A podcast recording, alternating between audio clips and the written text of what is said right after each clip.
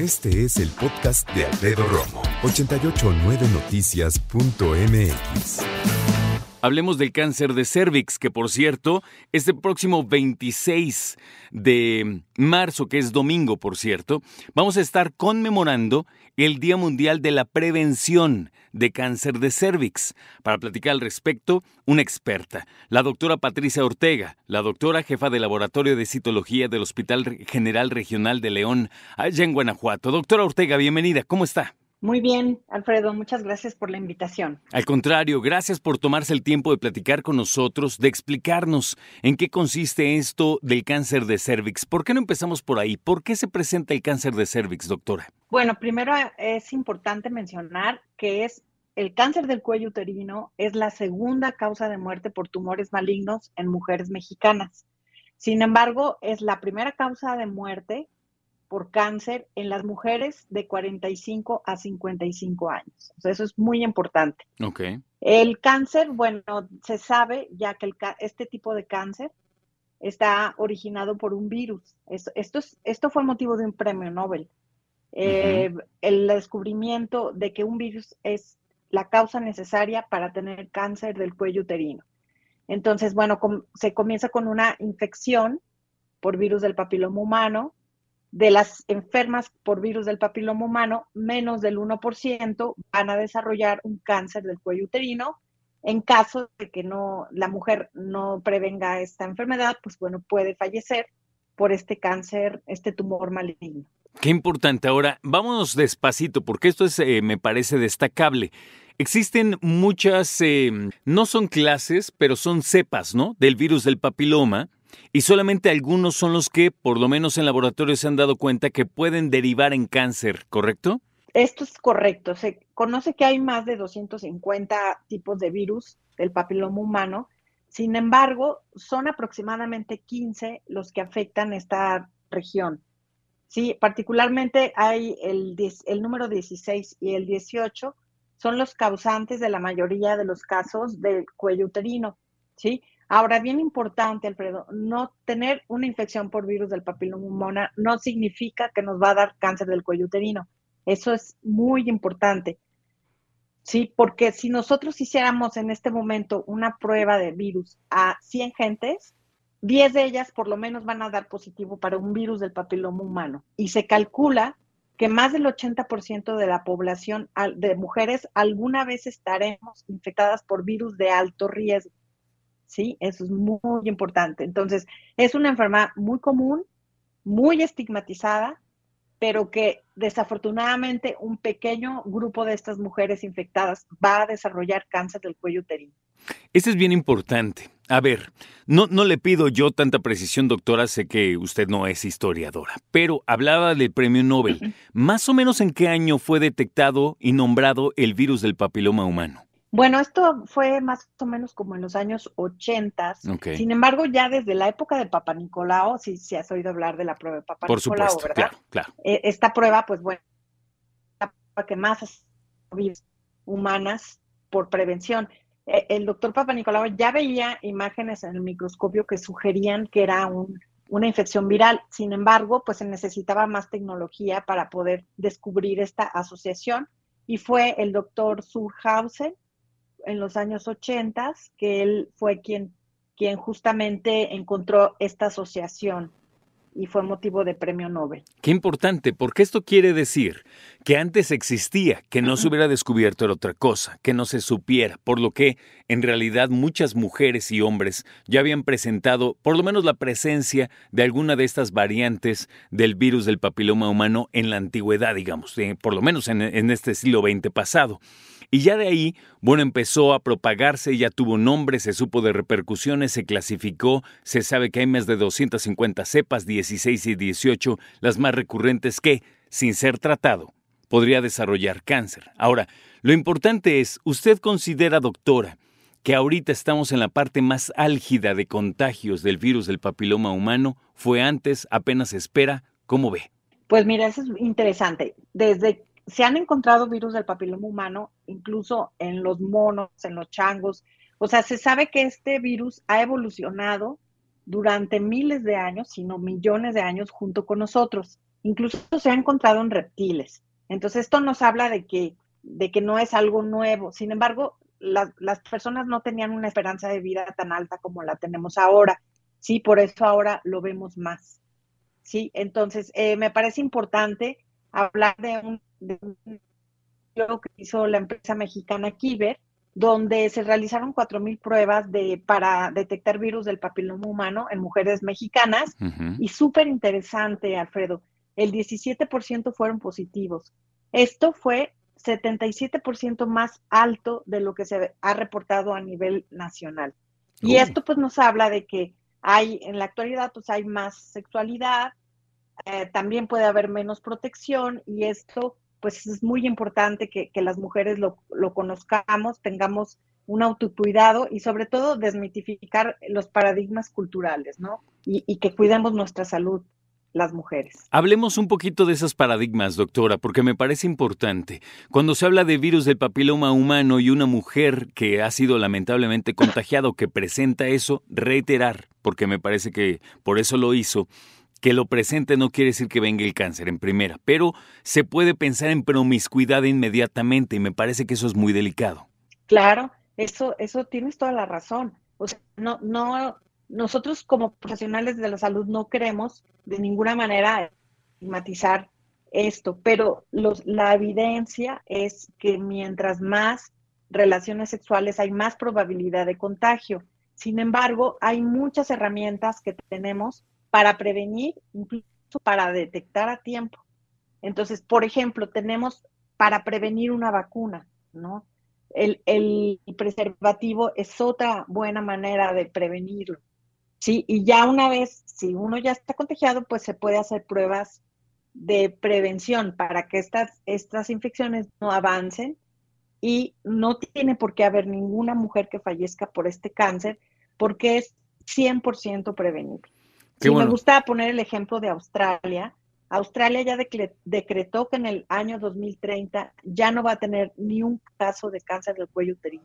Y esto no significa que los, los, la gente que viva en, en Australia no, no, no tenga relaciones sexuales, sino es que ellos aplican muy bien todas estas técnicas de detección y de prevención para tener esta enfermedad. Sí, se anticipan, que al fin y al cabo es lo más importante. O sea, claro que al enemigo se le conoce como BPH, pero la solución es precisamente actuar lo más pronto posible. Vamos a eso, doctora.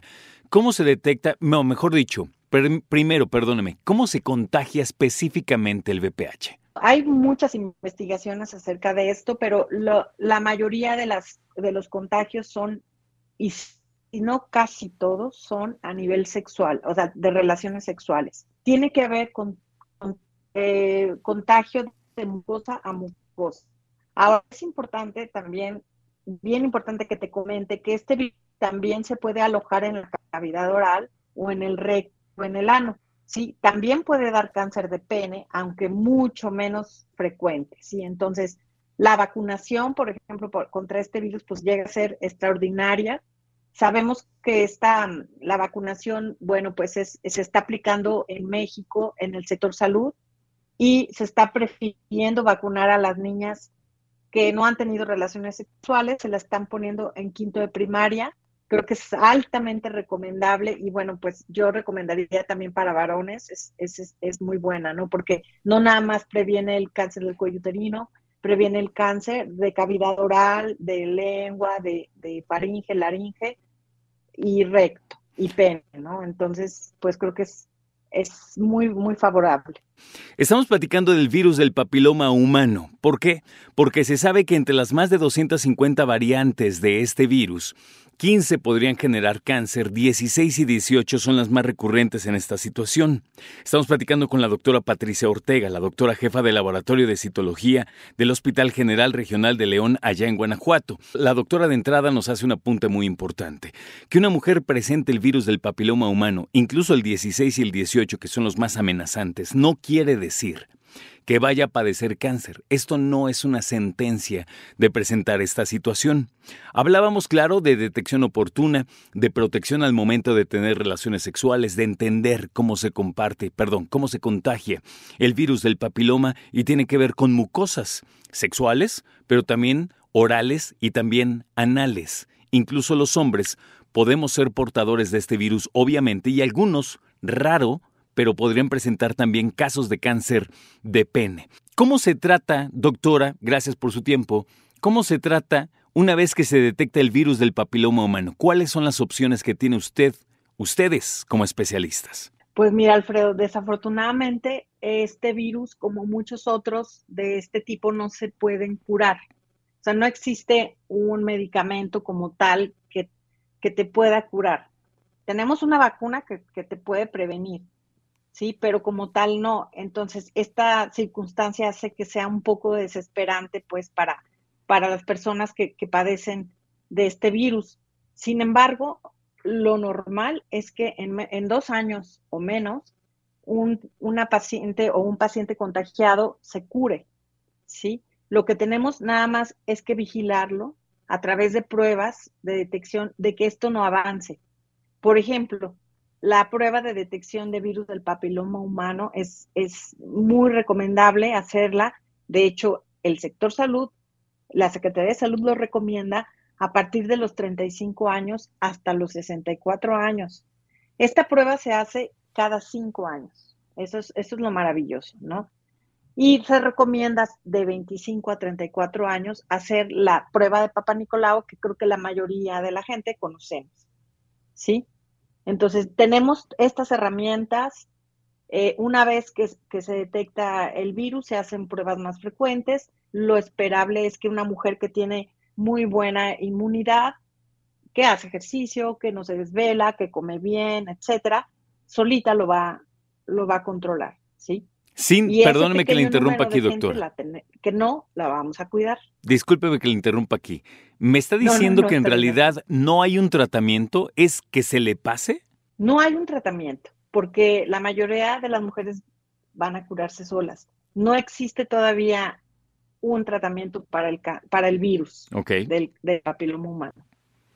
Entiendo. Ahora, yo he escuchado eh, algunos casos que yo sé que son extremos, ¿eh? pero para evitar precisamente aparición del cáncer cervicouterino, mujeres que ya tuvieron sus hijos, que ya tienen cierta edad, podrían ser candidatas para una histerectomía y entonces reducir la posibilidad de que padezcan cáncer. ¿Esto es común, doctora? Esto, Alfredo, es una contraindicación total. O sea, no, la indicación de una histerectomía jamás va a ser una infección por virus del papiloma humano. ¿Por qué? Pues no, no, es como decir, bueno, todos los hombres van a tener cáncer de próstata, quitamos todas las próstatas, pues claro que no, eso no, eso no es ético.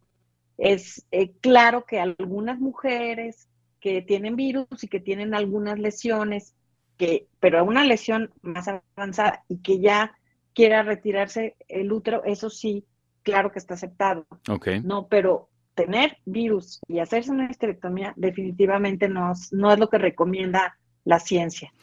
Muchas personas, sobre todo mujeres, obviamente se preguntan si alguna ha tenido un virus del papiloma humano, de los agresivos como el 16, el 18. Eh, son atendidas, lo detectan a tiempo, como usted dice, a lo mejor con suerte, con buen sistema inmunológico, en dos años desaparece. ¿Puede brotar? ¿Qué tan posible es que vaya y venga en la vida de las mujeres? Solo un pequeño porcentaje de estos virus van a, van a eh, ser eh, latentes y persistentes. O sea, se calcula más o menos que un, de un 10 a un 20% pueden persistir y quedar latentes. Por eso, cuando a uno le dé el virus del papiloma humano, no debe estar pensando que, por ejemplo, su pareja le está haciendo infiel.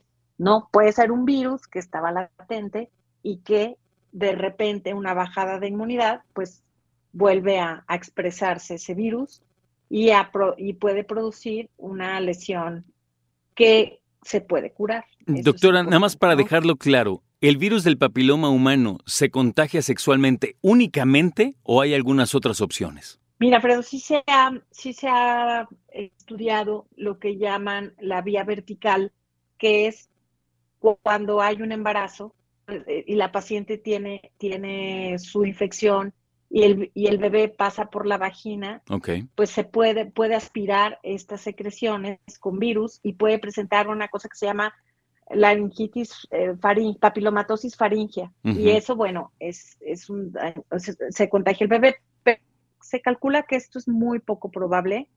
Y, bueno, pues lo mejor es que las mujeres que estén embarazadas se chequen con anterioridad para poder este, para poder prevenir este contagio con el bebé.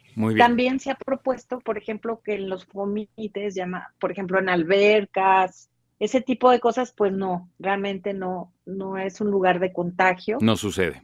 Eh, y no, y esos son mitos, ¿no? Pues muchas mujeres a veces decimos que fue, no sé, en una alberca, con una toalla, pero en realidad es eso realmente no, no ocurre. Muy bien. Algo que, me, que me, me faltó mencionarte, Alfredo, es que de que tú te contagies del virus a que te pueda dar un cáncer pasan entre 20 y 30 años. Eso es un tiempo enorme, ¿no? Entonces nos da toda la chance de poder hacer pruebas y poderlo detectar a tiempo. Una lógica rapidísima. Por eso La lógica, doctora, discúlpeme, la lógica es, si una mujer le detectan el virus del papiloma humano de manera temprana, se lo tratan, lo controlan, teóricamente no tendría por qué tener cáncer, ¿correcto? Correcto, no tiene por qué tener cáncer. O sea, un virus del papiloma humano controlado nunca va a derivar en cáncer. Nunca. Te digo que ya hay países, imagínate todo un país, Australia, ya dijo que no va a tener y muchos otros ya lo están, ya lo están este, decretando. Claro, qué bueno. La, fíjate que un dato interesante, la Organización Mundial de la Salud estableció que eh, una cosa que, que una, una meta para lograr la eliminación del cáncer del cuello uterino, que se llama 90, 70, 90 y 90% se refiere a, la vacunación de niñas de 15 años. Si el 90% de las, vacunas de las niñas se vacuna, el 70% de las mujeres mayores de 35 años se hace una prueba de PCR para virus del papiloma humano y de las que salen enfermas, el 90% se trata, no vamos, se va a disminuir en, cinco años hasta un 30% este cáncer, ¿no? Qué interesante. Doctora, muchas gracias por su tiempo, por su paciencia y sobre todo por su explicación. Le agradezco mucho y ojalá coincidamos pronto. Gracias. Es un gusto, Alfredo. Gracias, la doctora Patricia Ortega, jefa del Laboratorio de Citología del Hospital General Regional de León. Escucha a Alfredo Romo donde quieras. Cuando quieras. El podcast de Alfredo Romo en 889noticias.mx.